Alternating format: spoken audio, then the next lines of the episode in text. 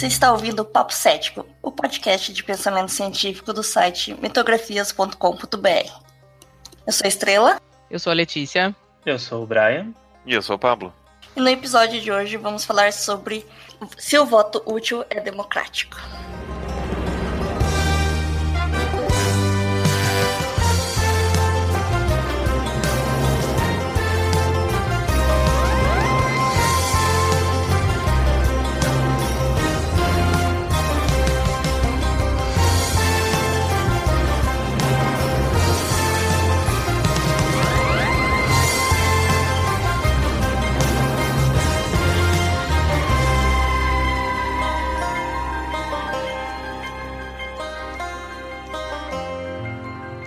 Considere uma sociedade que precisa escolher entre pelo menos três candidatos. Quais seriam os critérios para que haja uma eleição realmente democrática em que a escolha da maioria aconteça?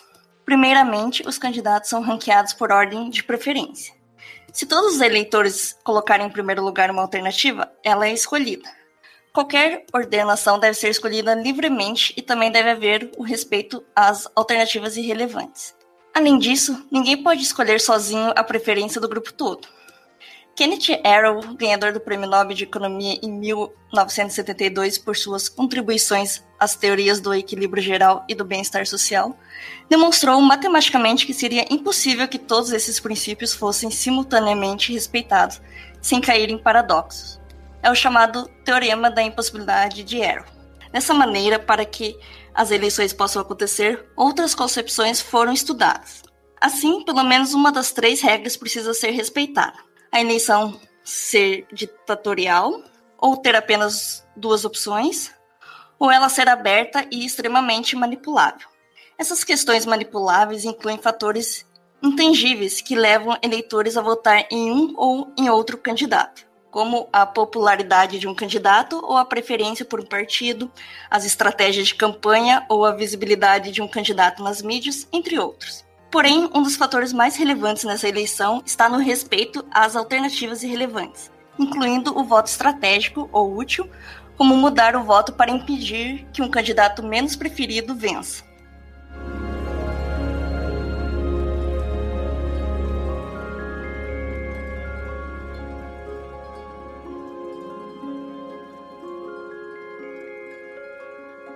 Muitos candidatos partiram com o discurso de voto útil ainda no primeiro turno, como sou o único que posso tirar o atual governo do poder, ou sou o único que posso ganhar dele no segundo turno. Como que vocês veem esse tipo de abordagem nas campanhas eleitorais? Eu odeio voto útil. voto útil é a coisa mais abominável que inventaram na política para manipular o, o, eleitor. Principalmente no Brasil. Principalmente no Brasil. E é, aí vale a pena a gente entender que existem trocentas outras formas de, de eleição pelo mundo. E talvez nesses outros modelos o voto útil possa funcionar. No Brasil, o voto útil funciona em alguns casos, mas na coisa presidencial não funciona. Né? Pode funcionar na coisa para senador, por exemplo. Na, em senador, diferente para presidente, não tem dois turnos. Então, vence aquele que tem mais votos, independente de quantos por cento votaram no, nesse senador. Né? Se tem três senadores, está sobre empatado, tem 30, um tem 33, outro tem 33, outro tem 34, vai com tem 34%. Uhum. Nesses casos, o voto útil pode funcionar. Né? Porque você não tem um segundo turno para poder desempatar, para você poder fazer qualquer outra coisa. Mas quando a gente tem uma coisa que nem presidencial, que nem a nossa, que tem dois turnos, Voto útil é você jogar o seu voto no lixo, é você dar o seu voto para quem você não quer. Né, eu já cansei de ouvir, nossa, se não fosse por tal candidato, eu votaria nesse. Sim. Aí por que você não vota nesse? Ah, não, porque ele não tem chance no segundo turno. Meu, pare! Ele só não tem chance no segundo turno porque você não dá o voto no primeiro turno. Ai, pois é, Se você cara, votasse mas... no primeiro turno, ele teria chance no segundo turno. Cabaço. É, é, é o que dizem, né? Se organizar direitinho, todo mundo. É. É, é. Mas como que a gente, como que a gente muda essa, essa, essa mentalidade? O que, que a gente pode fazer? Ai, chutei uma parada aqui. Como que a gente pode fazer para para as pessoas entenderem isso ou para mudar esse tipo de mentalidade? Tem alguma coisa que a gente possa fazer? Ou é uma, é uma consequência do sistema político e fuck you? Eu acho que nessas eleições tá muito mais polarizado no sentido de ser focado nas pessoas em vez de ser focado tipo nos projetos políticos. Então eu acho que se as pessoas começassem a olhar mais os projetos políticos, isso já ia mudar um pouco. Com certeza. Do que você, porque as pessoas praticamente estão fazendo voto útil justamente por causa do, de não gosta de algum candidato ou não gosta de algum partido. Em vez de ser, ah, eu não gosto das propostas desse partido. Mas, mas assim, antes da gente cair no, na questão do voto útil, a gente tem que explicar por que, que no, no primeiro turno o voto útil não, não funciona. Né? E eu acho que a Estela você tocou no ponto essencial, né? A gente acaba olhando mais para as pessoas do que para os partidos. Ou para as ou propostas. Isso. Né? E então, se no primeiro turno de uma eleição, onde a gente tem, sei lá, 12, 13 candidatos, a gente olhasse as propostas, esse seria o primeiro, o primeiro ponto, né, para a gente poder escolher bem um, um, um candidato. E aí, o, a, o, segundo ponto é a gente escolher o candidato que nos fala melhor, né, no, nos apresenta melhor essa proposta. Só que aí tem um problema que eu vejo que para mim devia estar tá na lei eleitoral, que é o uso de pesquisa eleitoral como forma de propaganda política. Ai, gente, isso tem que ser, tem que ser revisto urgentemente. É. Porque assim, você pode usar o, a propaganda eleitoral para poder alinhar o seu marketing político. Né? Se eu tenho aqui uma candidata, eu vou usar, obviamente, eu vou usar minha pesquisa eleitoral para poder alinhar, para saber qual é o público que está mais votando, não está não tá votando tanto, onde é que tem mais eleitor, onde tem menos. E direcionar toda a minha campanha baseado nas pesquisas. Agora, usar a pesquisa como forma de propaganda, eu acho que devia ser abolido. Né? Porque o que você mais vê é eu estou em segundo, terceiro, quinto lugar, eu tenho mais chances, olha só, na, na projeção do segundo turno, eu venço uhum. de tal candidato.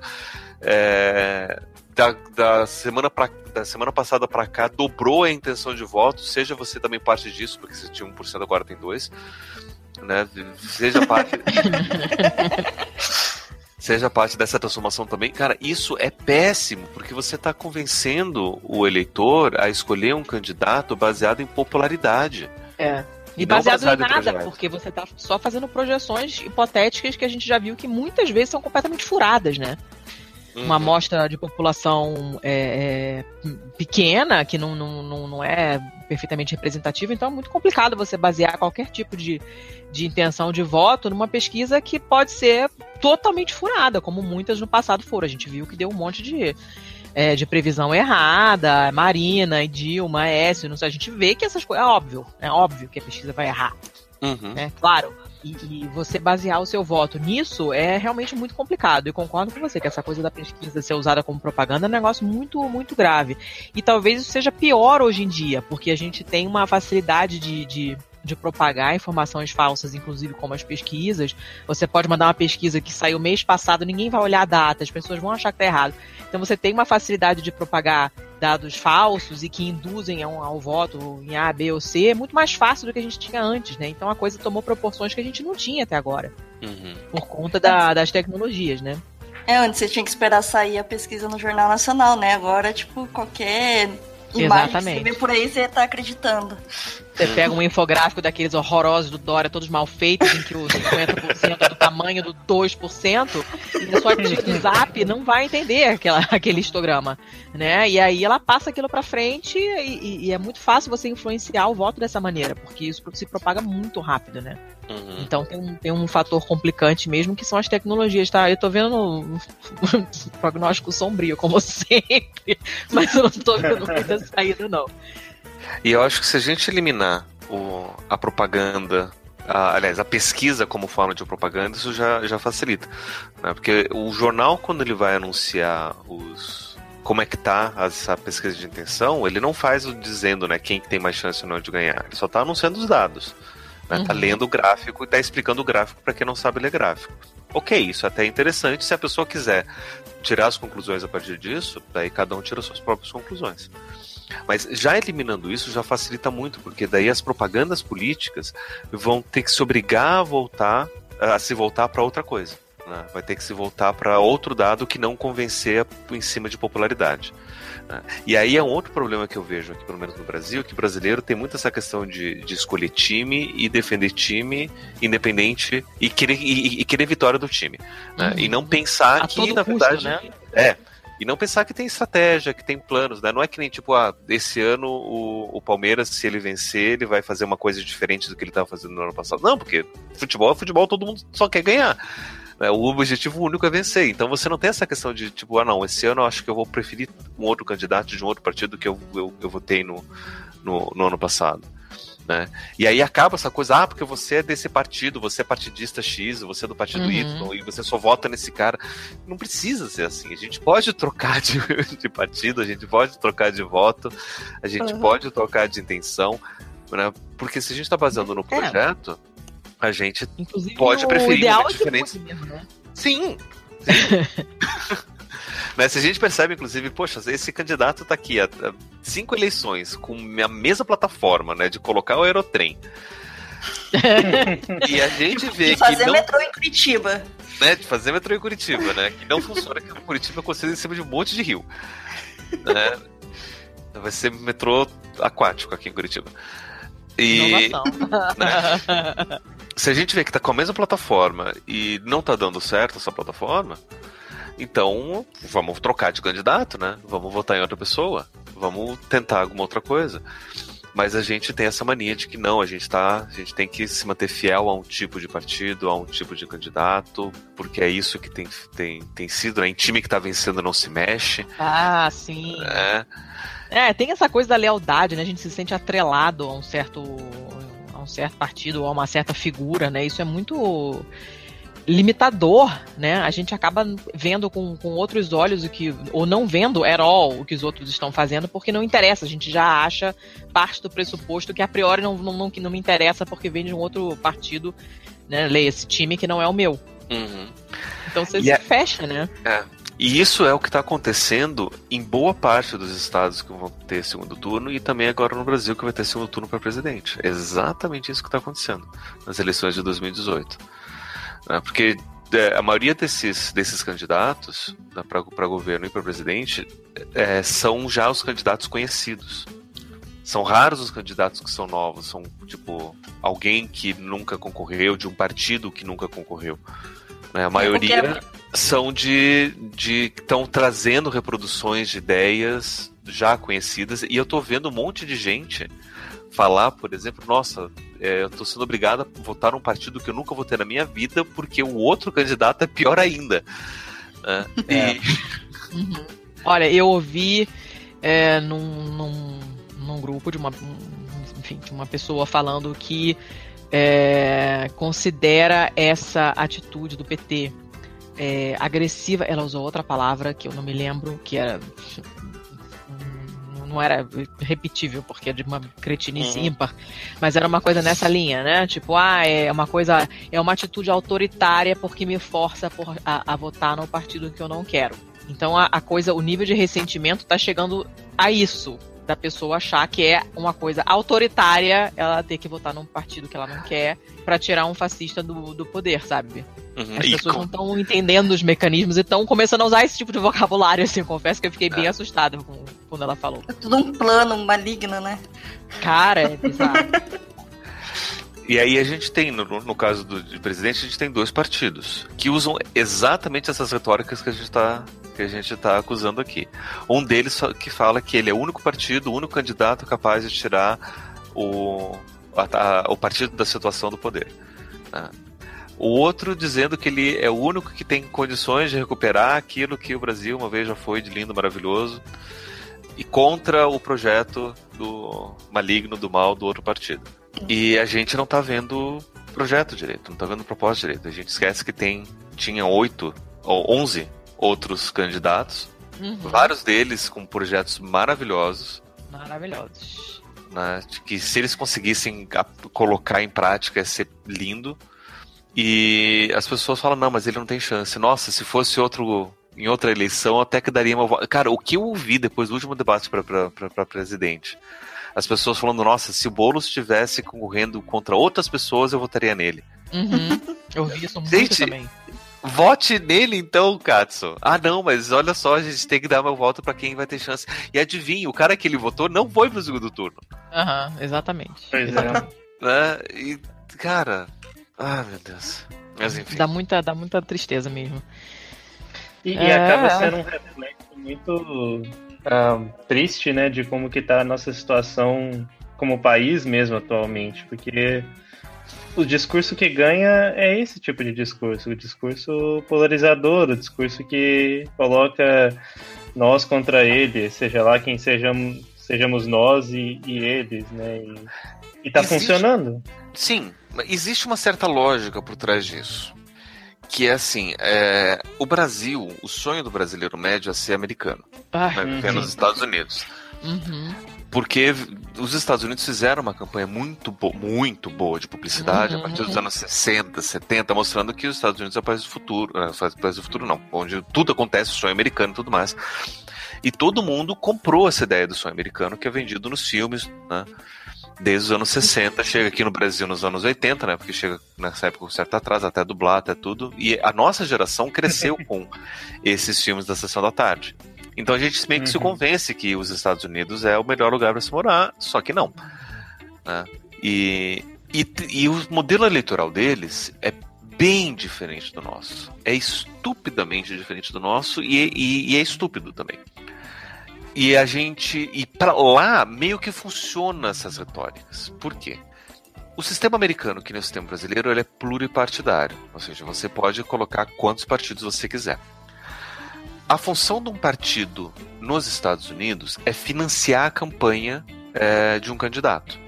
Se eu tenho dinheiro suficiente para financiar a minha própria campanha, eu posso co concorrer como independente sem me filiar a um partido. Aqui no Brasil não pode, você precisa se filiar a um partido para poder ser candidato.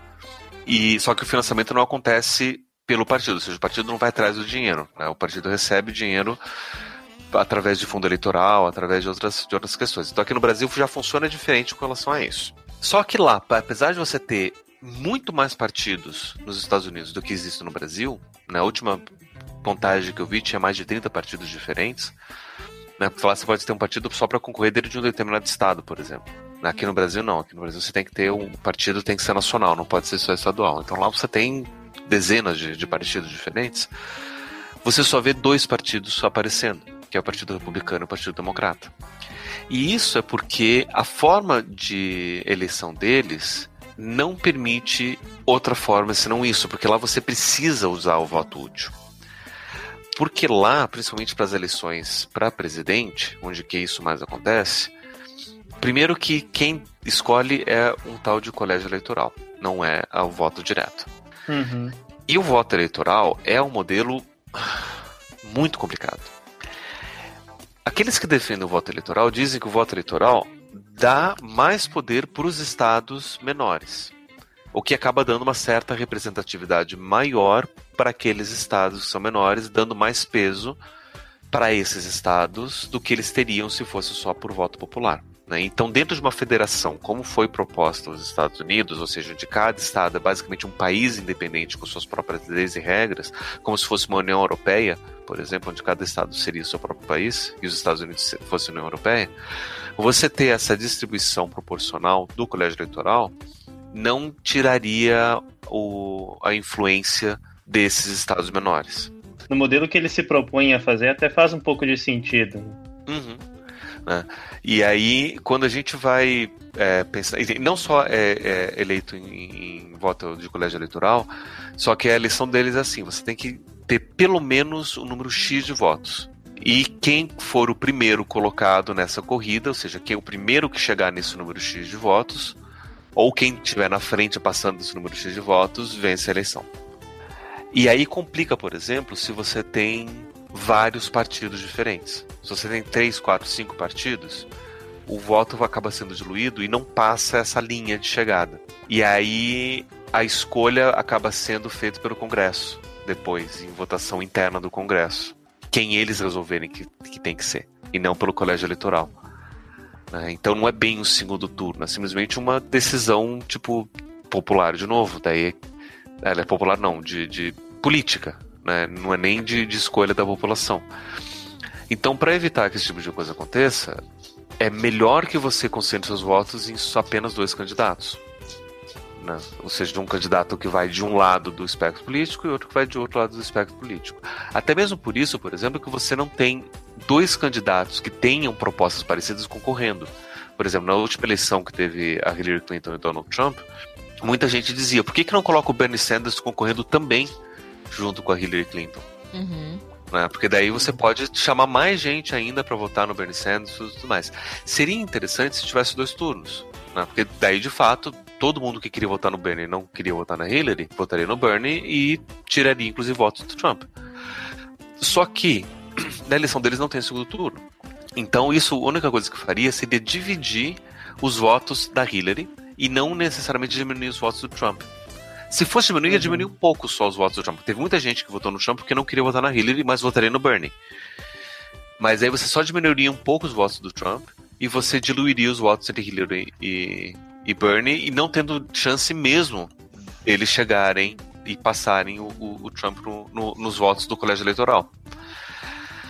E aí, então, não é vantajoso você ter candidatos com propostas parecidas, você só dilui esses votos. Então, por conta disso, lá nos Estados Unidos, o voto útil é importante você pensar isso, né? Ou seja, em quem que eu vou votar, em como que eu vou utilizar melhor o meu voto.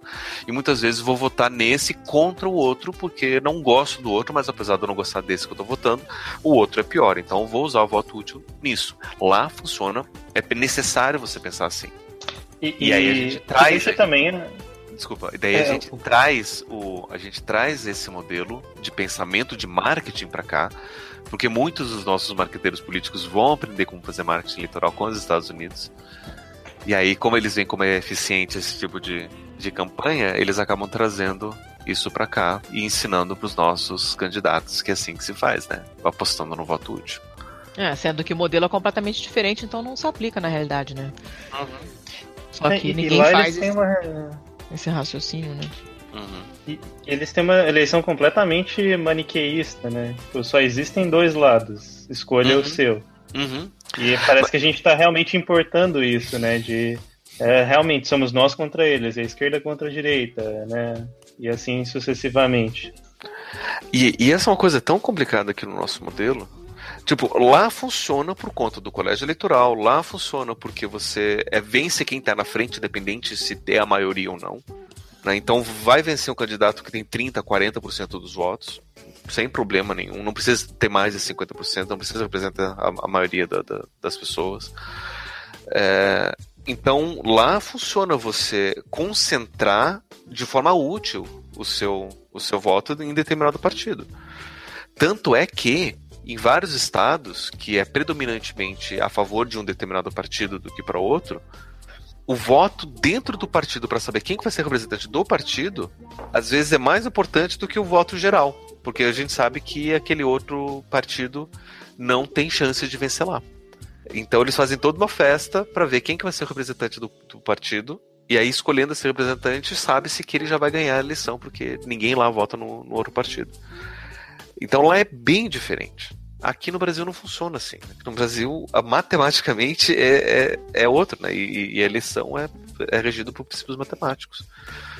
E aqui no Brasil é bem diferente. A gente tem dois turnos da, da eleição. No primeiro turno, onde a gente escolhe os dois melhores colocados para concorrerem no segundo, imaginando que dentro de uma eleição é, onde as pessoas escolhem por projetos, esses dois que estão na frente representam os dois projetos mais apreciados pela população. E a gente sabe que pelas, pelas pesquisas eleitorais nesse ano, por conta da babaquice do voto útil, não é isso que aconteceu. Né? Porque a gente, com as projeções do segundo turno, a gente sabe que o candidato que ficou em terceiro lugar venceria os outros dois candidatos que estão agora no segundo turno fácil. Mas ninguém é. votou nele o suficiente para ir pro segundo turno. É uma não souberam usar tão bem assim, né? Ah. É, é uma matemática absolutamente louca. E como você faz para explicar isso para outras pessoas em outros países? Você não explica? Você explica sim, o brasileiro votou com voto útil, não votou com. Mas não, não é uma loucura se você parar pra pensar, né? Sim. Que o candidato o ter, que ficou em terceiro era o que seria. O candidato né? preferido. É, eu quase falei terceiro agora, que ia fazer um trocadilho de.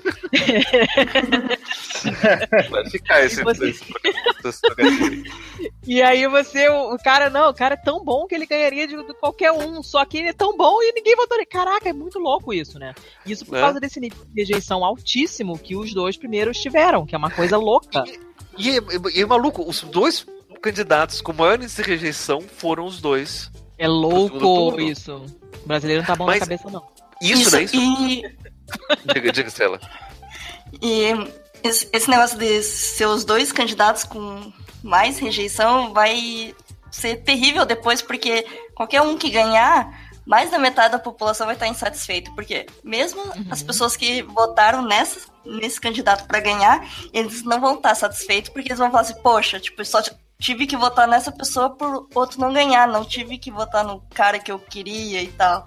Uhum. Então, mais da metade da população vai estar insatisfeita com quem ganhar. É. E, tipo, quão, Qualquer quão que seja democrático é isso, né? É. Qualquer que seja o resultado, vai estar todo mundo puto. Que coisa isso, ótima. Isso daí só mostra uma coisa que eu digo. Essa ideia de voto útil, de você votar é, num candidato, no primeiro turno, no caso, né? Se você votar num candidato contra um outro, porque esse candidato tem mais chance de vencer contra o outro, você está dando voto a favor daquele que você quer tirar. Né? Ou seja, você está alimentando essa máquina. Uhum. Né? Porque assim. É, vamos, não, não, vamos dar nome para candidato. Vamos dizer que a gente tenha lá candidatos, tenha 10 candidatos diferentes. Candidato A, B, C, D, E, F, G, H, I J. E vamos supor que o candidato A é o mais impopular de todos. Esse candidato A, aliás. É, Ele deveria e, se chamar B, né? É, é isso, isso que eu pensei. vamos supor que o candidato A é do partido mais impopular de todos. Ah, sim. Mas tá. o candidato A, ninguém vai falar, tipo, ninguém conhece ele direito, mas ele tá representando um partido que ninguém gosta. O candidato B é o mais impopular de todos que está no partido que ninguém liga, mas o candidato em si todo mundo abomina. E os outros candidatos estão lá na corrida de boas, né? E o candidato C está lá falando, olha, votem em mim. O candidato C, de fato, pelas propostas, né, é melhor do que esses outros dois. Tá? É... Se todo mundo fica nessa questão de voto útil, as pessoas vão pensar, poxa, o candidato A, que é do, do partido que ninguém gosta, ele tem chance de ganhar porque esse partido ele é bastante popular. Então eu vou ter eu quero votar contra esse cara. Quem que eu posso escolher para votar contra esse cara? Literalmente todos os outros candidatos que você escolher, você vai votar contra esse cara. Mas na lógica do voto útil, você vai escolher aquele que tem mais chance de vencer esse cara. Que daí você acaba vendo que é o candidato B. E quem não gosta do candidato B vai pensar, poxa, quem é que vai ter mais chance de vencer esse candidato que eu não gosto? Literalmente qualquer outro candidato se eu votar nele. Mas a ideia é, vou votar no candidato A porque o, o candidato A tá, tá, tá oferecendo essa pressão contra o candidato B. Né? Tipo, vota em mim porque eu tenho uma chance de vencer o outro. E aí você acaba dando, alimentando essa polarização. Votando nisso, você acaba dando força para isso. Então, todos esses projetos anti-candidato alimenta esse candidato. Então, se a gente. Agora, nesse segundo turno no Brasil, independente de quem ganhar, você pode ter certeza que vai vencer por conta do projeto de oposição de toda a força contra esse primeiro candidato, é isso que vai, isso que está fazendo ele vencer. Porque a gente não consegue ver proposta, a gente não consegue ver nada, a gente acaba polarizando. A gente acaba dando voto para quem a gente não quer dar voto já no primeiro turno. E aí é, chega no segundo turno, é. né? E aí chega no segundo turno a gente não tem opção mesmo, né? Porque as opções que a gente tinha não receberam o nosso voto, porque a gente fica polarizado em votar contra e não em votar a favor. É, é, e o... é uma eleição movida pelo ódio, né? Da, o, ao outro lado. É, é uma eleição por eliminação. Quem você não quer? É. Vai tirando todo mundo que você não quer. É, e, e não tem discussão alguma de programa, porque primeiro que você tem um, um, um um projeto de governo que né, prega a, a, aniquilação de várias parcelas da população. Então a nossa prioridade acaba sendo realmente é, é, combater isso acima de qualquer outra coisa. Não sobra tempo, espaço nem energia para discutir propostas que é o que a gente deveria estar tá fazendo, né? Uhum. Uhum. Ainda mais que tem gente que não quer ir nos debates para discutir propostas. É, né? Aquelas suas pessoas covardes. Uhum. Frouxos. Amarelão. É, no Brasil a gente também tem um, um, uma questão complicada porque o nosso sistema de, de, votação e de escolha ele é completamente misturado. Para cada cargo tem um, um modelo de sistema de contagem diferente. E aí ninguém sabe como funciona um e não vai saber como funciona o outro. Né? Para presidente funciona em dois é majoritário em dois turnos. Ou seja, vence quem tem mais votos e precisa ter mais de 50% dos votos, nem que você tenha que ir para um segundo turno para que, isso, que isso aconteça. Para senador, ele é só majoritário em um turno, ou seja, vence quem tem a maioria dos votos, independente de quantos votos seja. Né? Então você pode ter um candidato vencendo com 10% dos votos, você tem votos diluídos, muitos votos inválidos, e, enfim, não, voto inválido não, não entra, mas se a gente tem 15 candidatos, todos eles recebem uma quantidade significativa de votos, quem tem ali 10%, que é mais do que os outros, vence. E uhum. para senador não tem problema ser assim. Nesse modelo, o voto útil é interessante. A gente vê nas pesquisas, vê quem está na frente. Se eu não quero que esse candidato que está com 10% vença, então eu vou votar aí o que está em segundo lugar, porque ele já tem essa quantidade de votos, ele com um pouco mais de votos, tirando os outros, ele tem chance de estar tá com 11% e passar aquele, aquele outro cara, que eu não quero realmente que vá. Então, nesse caso, para senador, voto útil funciona, mas para presidente não. E aí a gente tem os votos para deputado, que é uma outra bagunça, porque são quatro níveis de matemática e de contagem diferente. E a gente nunca sabe o que, que vai ser, né? Porque tem, tem deputado que recebe mais voto e não é eleito, e deputado que recebe menos voto e é eleito. Né? E, e aí. Até tinha, né, o jeito de você. Candidato muito popular puxar outros candidatos Sim. que nem foram votados. Né, os puxadores de voto, né? Então você tem, você tem um monte de candidato que recebe muito mais votos do que precisa para ser eleito, e aí ele acaba levando o candidato que recebeu meia dúzia de votos, né, justamente por, por conta dessa matemática. Porque basicamente, por cima, a, a, como funciona para deputado, é que você dá um voto pro candidato ou pro partido. Todos esses votos do candidato do partido são contabilizados. E aí, esse número decide quantos candidatos desse partido vão ser vão ser eleitos, né, segundo o, o quociente eleitoral, que é uma proporção de quantas cadeiras existem para quantos votos válidos é, existiram. Aí, sabendo quantas cadeiras aquele partido tem, você distribui dentro daquela coligação ou partido na ordem que foi que foram é, que foi ranqueado aqueles candidatos que, você, que, que foram votados. E aí o que acontece? Se você tem um candidato que recebia muitos votos suficiente para você ter, sei lá, três, quatro cadeiras diferentes, você levava as outras pessoas daquele mesmo partido junto, por mais que não tivessem voto nenhum. Agora passou uma regra que isso não existe mais. Porque você precisa receber pelo menos 10% dos votos do quociente eleitoral. Então, se você tem pouquíssimos votos, você não vai, você não vai receber uma cadeira. Né? Você pode ter menos do que o quociente eleitoral, mas você não vai receber uma cadeira. Daí esse voto é redistribuído para aqueles que têm mais votos depois. Então é uma bagunça saber quem é que vai ser eleito, quem é que não vai ser eleito, quando é que vai ser, quando é que não vai ser. Então para deputado é bem, é bem confuso mesmo. Mas para a gente poder facilitar, voto para deputado conta bastante a, a, o partido e a coligação, porque você vai estar tá dando um voto para um determinado partido e ele vai estar tá contando para que alguém daquele partido seja eleito. Pode não ser o seu candidato, mas pode ser uma outra pessoa daquele partido. E, pior, com a ideia da coligação. Então, eu posso estar dando um voto para um partido que eu, qualquer um daquele partido poderia merecer, mas ele está fazendo coligação com outro partido que eu não quero ninguém lá. E você vai estar ajudando que, que algum candidato daquela coligação seja eleito, porque você vai estar dando voto para aumentar a contagem de, de cadeiras que vão ser eleitas ali para aquela, aquela coligação. Então é bem complicado o, o voto para deputado. Ele é muito representativo. Né? Matematicamente, ele é um dos votos é, de, dos sistemas que a gente tem pelo mundo. Ele é um dos melhores, porque ele é um dos que mais acaba representando as ideias. Né? Ele acaba sendo um voto bem ideológico, bem de, de proposta mesmo. Porque uhum. para para deputado é isso que importa, porque a gente não sabe exatamente o que, que vai ser é, votado, mas se a gente sabe que esse deputado vota voltado para essas ideias, que são mais ou menos parecidas com as minhas, quando aparecer algum tema diferente, é, eu sei que ele vai se votar um pouco mais alinhado com as minhas ideias, com aquilo que eu acredito. Né? Só que quando a gente faz coligação entre partidos que não compartilham das mesmas ideias, das mesmas ideologias, só por conta de tempo de TV, só por conta de facilidade de, de, de propaganda ou para poder facilitar na hora da, da contagem de, de voto é, de legenda, aí as coisas ficam. Aí fica um pouco mais, mais complicado a gente votar ideológica, na, na questão ideológica, né? Então a gente tem as, os políticos atrapalhando a nossa, nossa escolha. Não, eu acho que nesse caso, para votar pro legislativo, o voto útil ou estratégico, né, ele é muito mais relevante, né?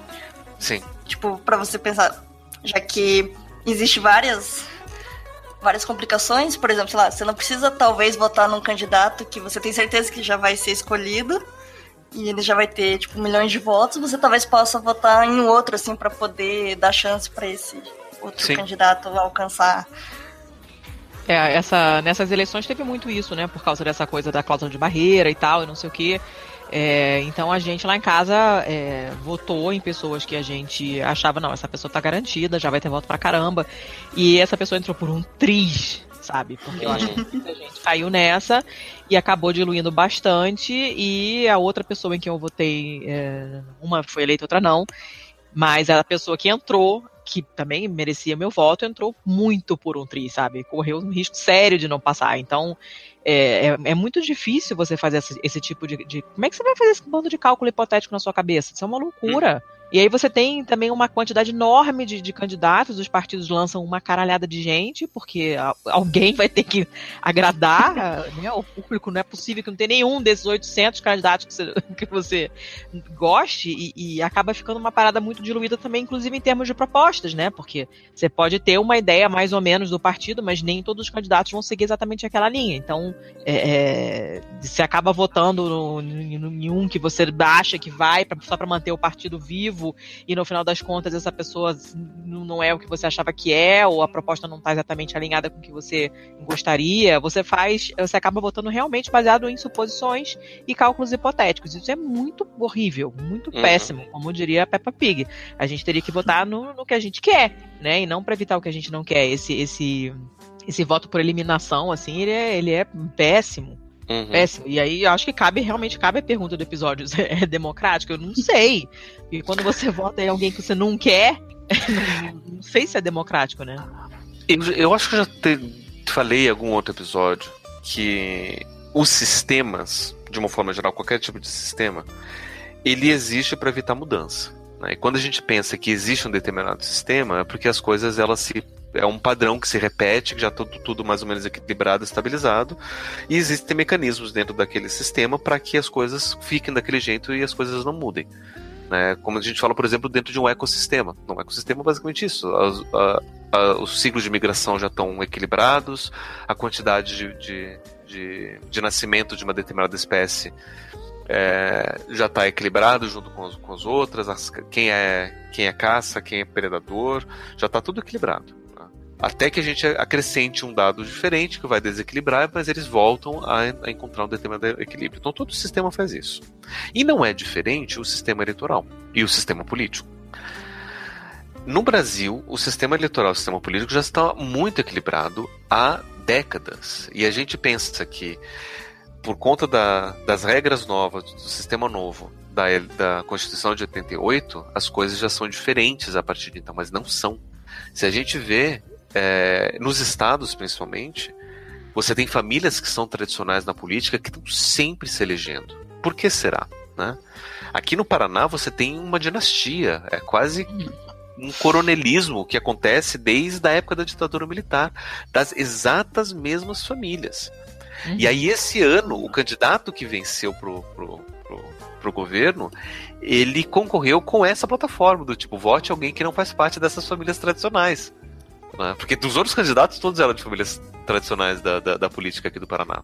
Né? Quem, os é, candidatos coisa... que segundo, terceiro e quarto lugares eram de famílias tradicionais da política a coisa do Paraná. que dá raiva é que o pessoal critica o Nordeste por ser é, coronelista e, né, e não sei o quê. E, gente, como diz meu irmão, Paranaquistão é feudalismo total, né? É.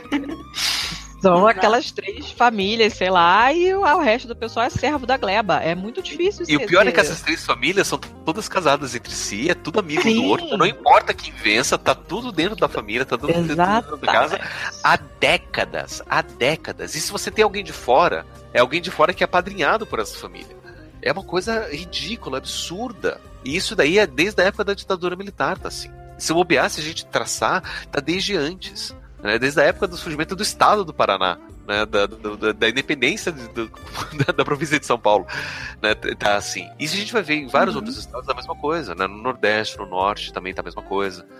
Né, você tem. E até, é... até certo ponto, você vai ver São Paulo, por exemplo, que é um estado ah, progressista e não sei o quê, mas está aí há 20 e tantos ah, anos com progressista tá poder e, uhum. é, haja, e, haja e sempre progresso. fazendo só aquela troca de candidatos assim é só é, de fachada, mas é sempre o mesmo partido, com as mesmas propostas e as mesmas ideias, né? Uhum.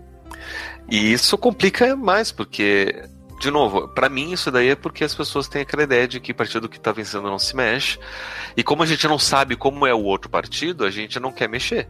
É melhor o mal que a gente conhece do que o mal que a gente desconhece. É, uhum. ainda tem essa, né? Ainda tem essa, essa zona de conforto, né?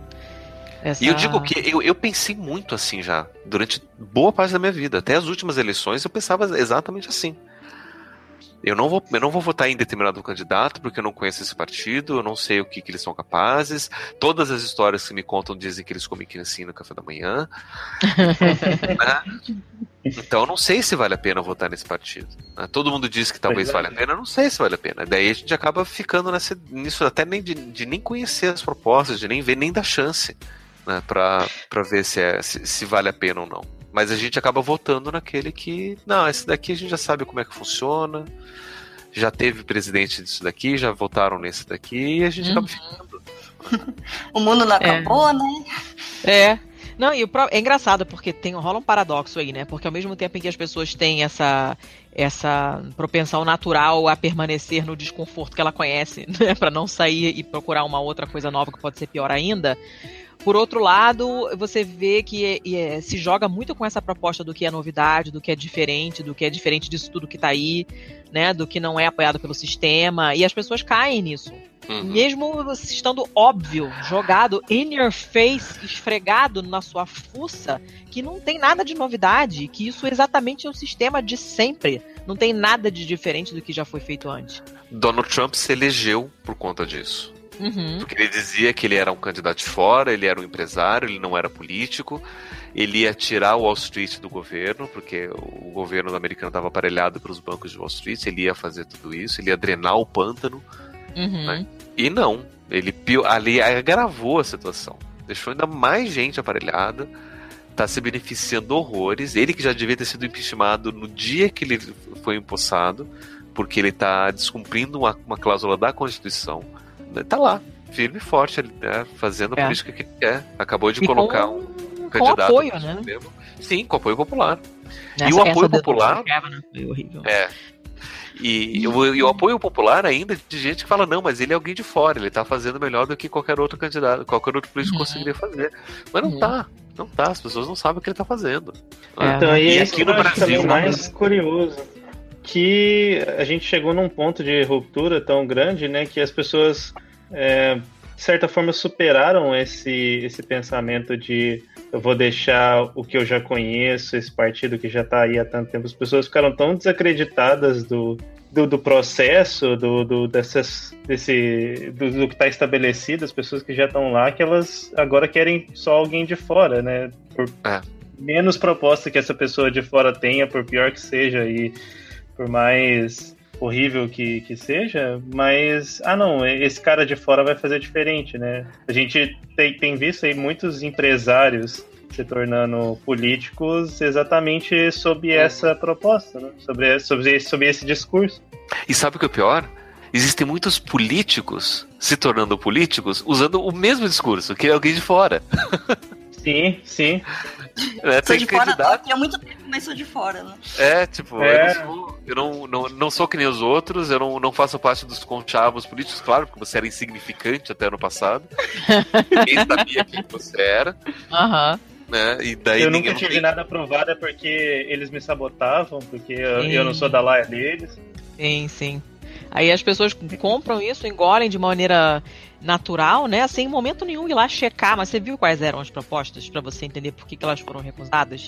Por que, que nenhuma foi a lugar nenhum? Você foi lá ver? Porque se você for lá olhar, você vai ver que qualquer ratazana de esgoto né, recusaria essas propostas porque elas não, não fazem sentido nenhum são propostas de merda, então por isso que ninguém aceitou, né? Mas as pessoas repetem, elas engolem essa narrativa de uma maneira muito automática, e isso me, me assusta bastante, porque você pode esfregar todas as evidências na cara da pessoa e a pessoa continua repetindo a mesma coisa. Eu não sei o que está acontecendo. Não, não entendo qual é o mecanismo mental disso. Né? A gente sabe que é difícil você é, admitir que está errado, mudar de ideia, não é uma coisa fácil, a gente sabe perfeitamente disso. Né? Tem uma série de mecanismos mentais envolvidos, mas caceta, sabe? Eu... Tem muita coisa séria em jogo, não é possível.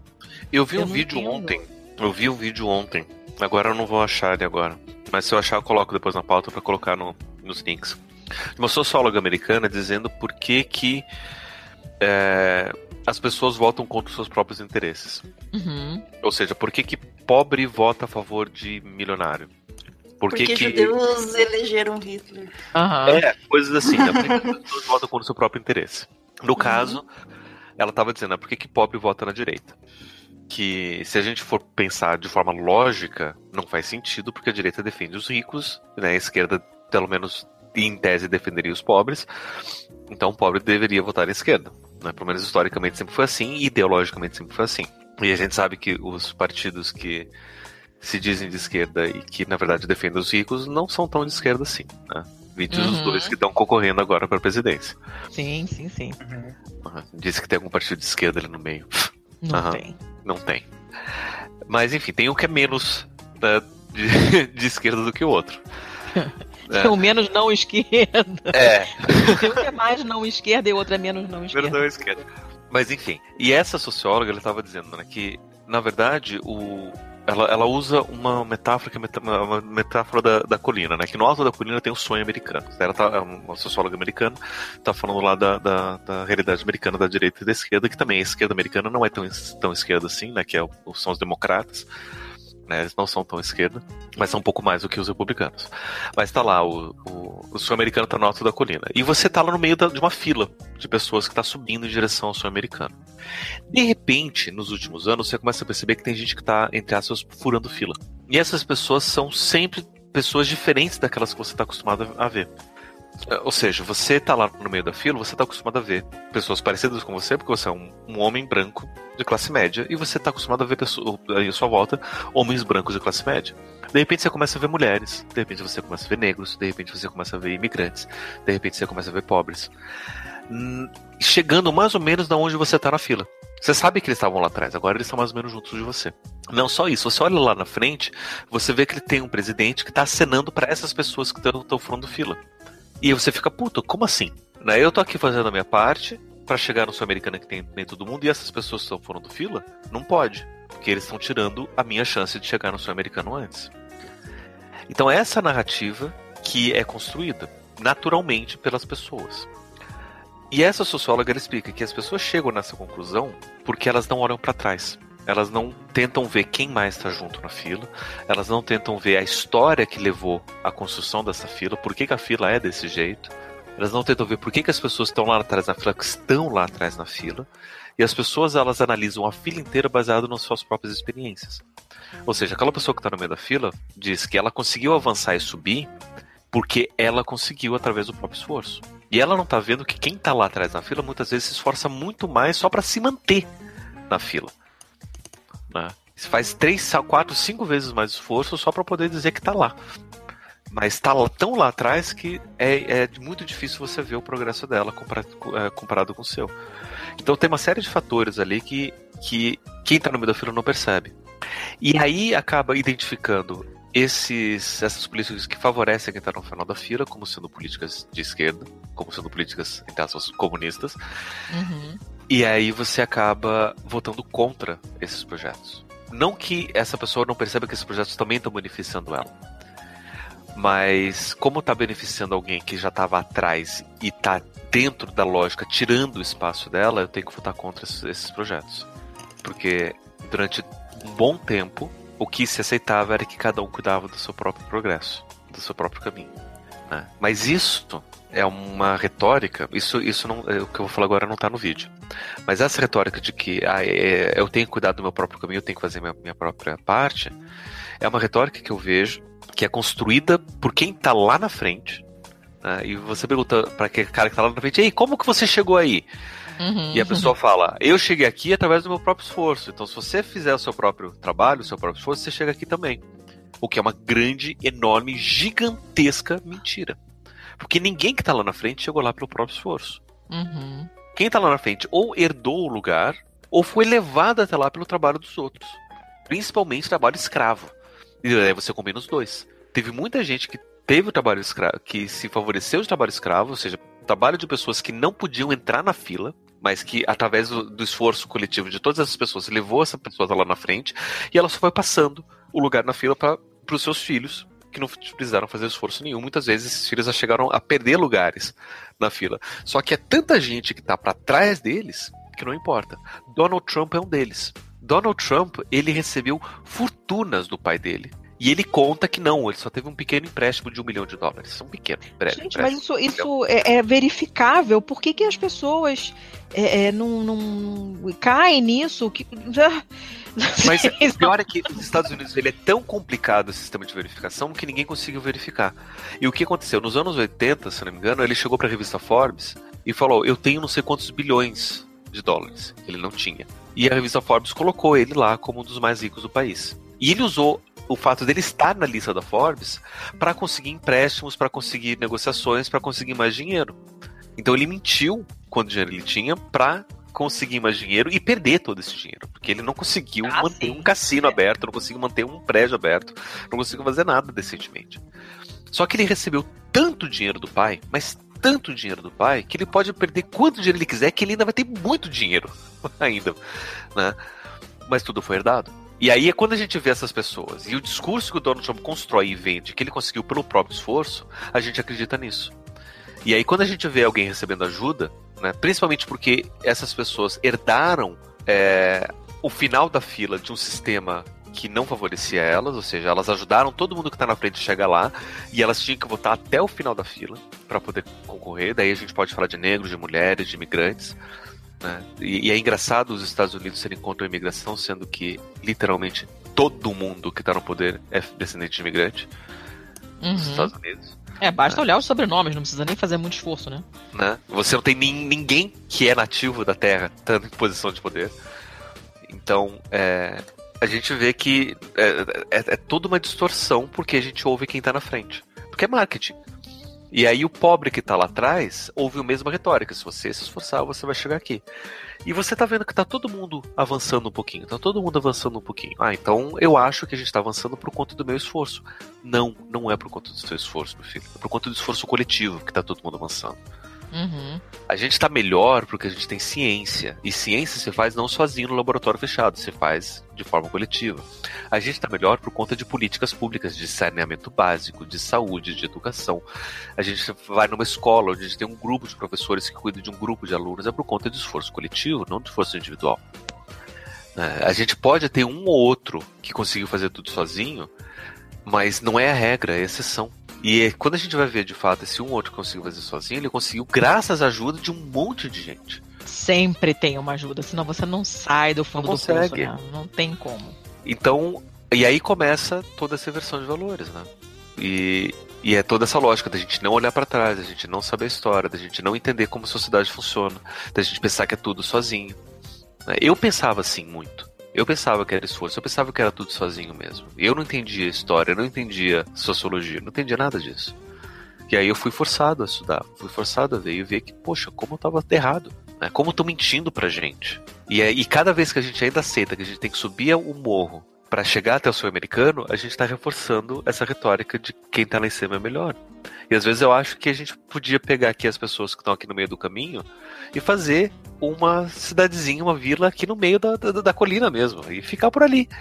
Né, e ser feliz ali, sem precisar subir até o sonho que estão dizendo que tem que ser né, de sucesso, de progresso. É porque, o, é, porque o conceito de. Isso aí vale outro programa, né? Por sinal. O conceito uhum. de sucesso, o que é uma pessoa bem sucedida, o que é uma pessoa é, vista né, pela sociedade como, como uma pessoa de sucesso. Isso já, só isso já vale um outro ótimo programa, por sinal. Né, e aí, quando chega nas eleições, que é o tema do, da nossa conversa, tem muita gente que quer votar naqueles que tiveram sucesso. Porque eles estão apostando no modelo de, su de, sucesso e que elas podem um dia chegar lá.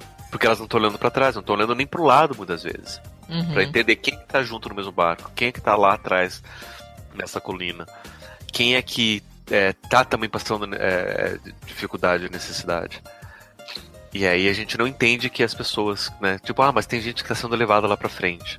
Ok, né? Das ações afirmativas, por exemplo, as, as, as cotas, né? Sim, sim, ah, mas sim, essa cota você tá colocando vagabundo, não sei o quê. Sim, não, não é, é, um isso. ódio, é um ódio inexplicável, inexplicável. É.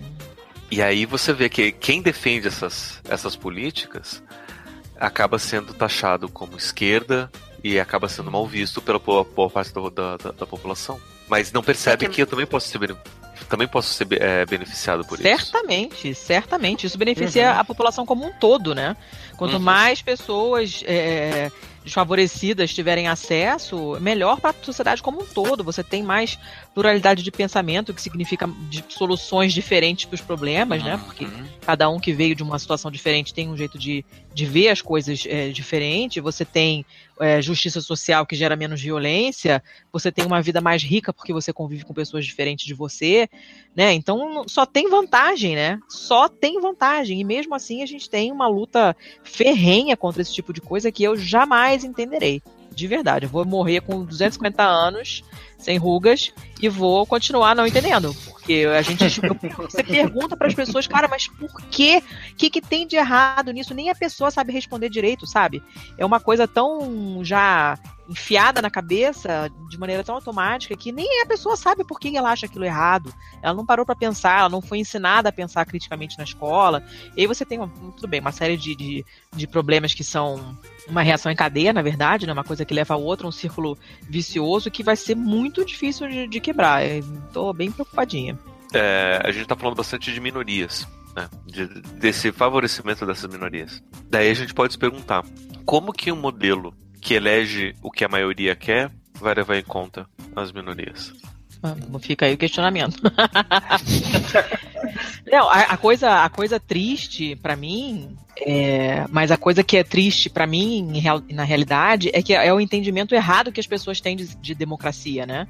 Porque todo mundo cai nessa, nessa coisa que a democracia é a vontade da maioria. E tá, beleza, só que tem que ser uma maioria que tutele as minorias, porque se, essa, se esse desejo das, da maioria é, colocar em risco ou piorar a vida das minorias é uma democracia de bosta, não é uma democracia.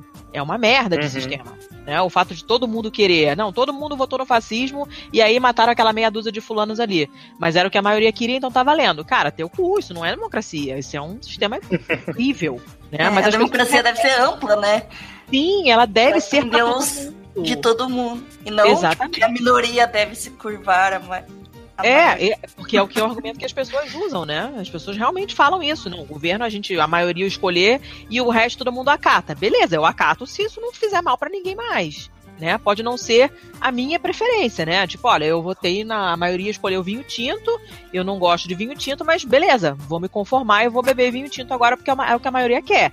Mas se a maioria escolheu cicuta para os negros, é, isso é um sistema escroto. Uhum. Não, eu não vou acatar isso né? Porque você vai ter é, é uma, uma, aniquilação, uma, um, um problema grave com pessoas que já estavam na merda, porque a gente sabe que as minorias estão todas, é, sempre foram solenemente negligenciadas.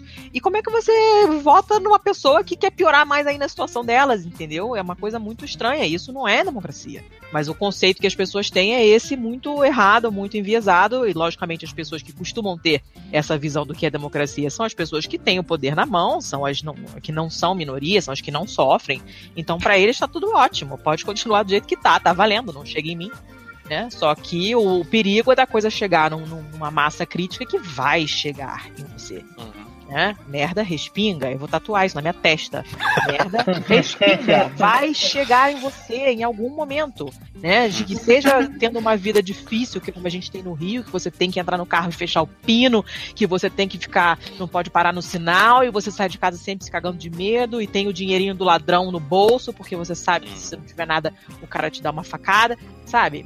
Nem que sejam só essas pequenas coisas, mas tem coisa muito pior, pode piorar muito mais, tem espaço para piorar, né? Uhum. E as pessoas parecem não se dar conta disso. Eu não sei, não sei em que ilusão mental elas criam, eu não sei te dizer. e uma outra coisa interessante de anotar é que esses modelos democráticos modernos eles vão surgir principalmente pela por quem não era favorecido politicamente, mas que tinha uma certa, uma certa representatividade na ideia de tentar limitar o poder de quem tinha muito poder. Na Inglaterra vai acontecer a Revolução Inglesa, liderada por um cara chamado Oliver Cromwell, que vai instaurar um, um parlamento que antes você não tinha. Antes você tinha uma monarquia absolutista, o rei mandava, todo mundo obedecia. Daí, a partir do momento que eles criam uma constituição e criam um parlamento, eles têm uma carta de direitos e deveres onde limita o poder do rei. Diz o rei só pode fazer X, não pode mandar o que ele, desmandar o que ele quiser. E aí você começa a ter um modelo popular e político que limita a, a participação dos, dos poderosos. E de lá para cá a gente tem construído esses caminhos assim. Né? E a nossa participação política devia ser isso também, para a gente poder olhar para quem não tem poder e favorecer quem não tem poder. É. Até acho que talvez no futuro fazer uma outra discussão é sobre direitos das minorias, se a, a maioria deve, poderia tipo opinar tipo com quando fazem tipo votação para ver se vai ter descriminalização do aborto ou uhum, se é possível ser né? casamento gay, tipo se a maioria realmente pode influenciar no, na decisão de direitos da minoria, né? Acho que isso fica para um possível episódio futuro. Nossa, isso daí ia ser lindo ter uma lei que proibisse isso. Né? Se é um direito de uma minoria, a maioria não pode tirar. Pode dar pitaco, sim. Concordo é. plenamente. É. Mas como, como fazer com que a maioria aceite que a maioria não pode ter Ai. direitos sobre Meu Deus. Apenas para os próximos capítulos. Socorro.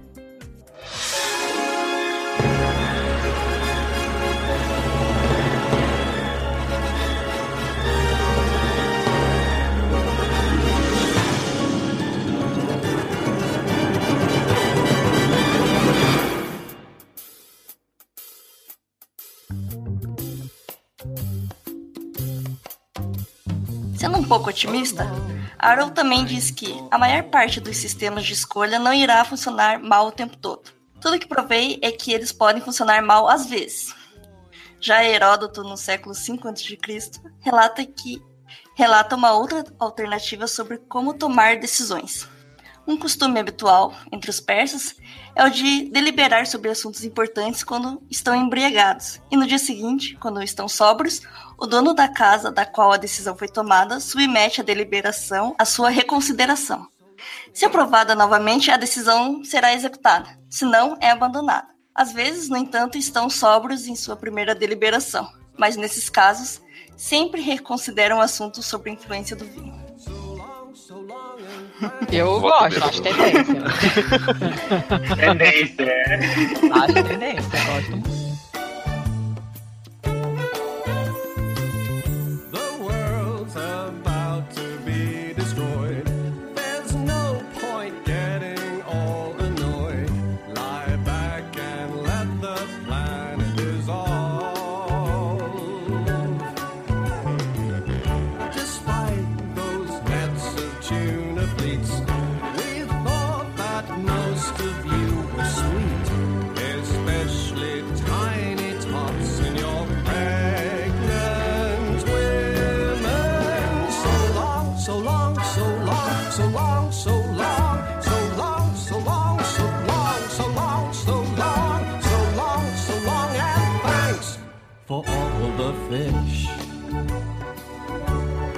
Você gostou desse episódio, não se esqueça de visitar nosso site no www.mitografias.com.br para conhecer mais o Papo Cético e também outros projetos do nosso site. Você também pode mandar e-mails para contato@mitografias.com.br. Seguir também a nossa página no Facebook, no facebook.com/barra papo lendário ou então no facebook.com/barra templo do conhecimento. Se você quiser apoiar o Papo Cético e os outros projetos do Mitografias, você pode acessar padrim.com.br barra mitografias e conhecer o nosso projeto de apoio.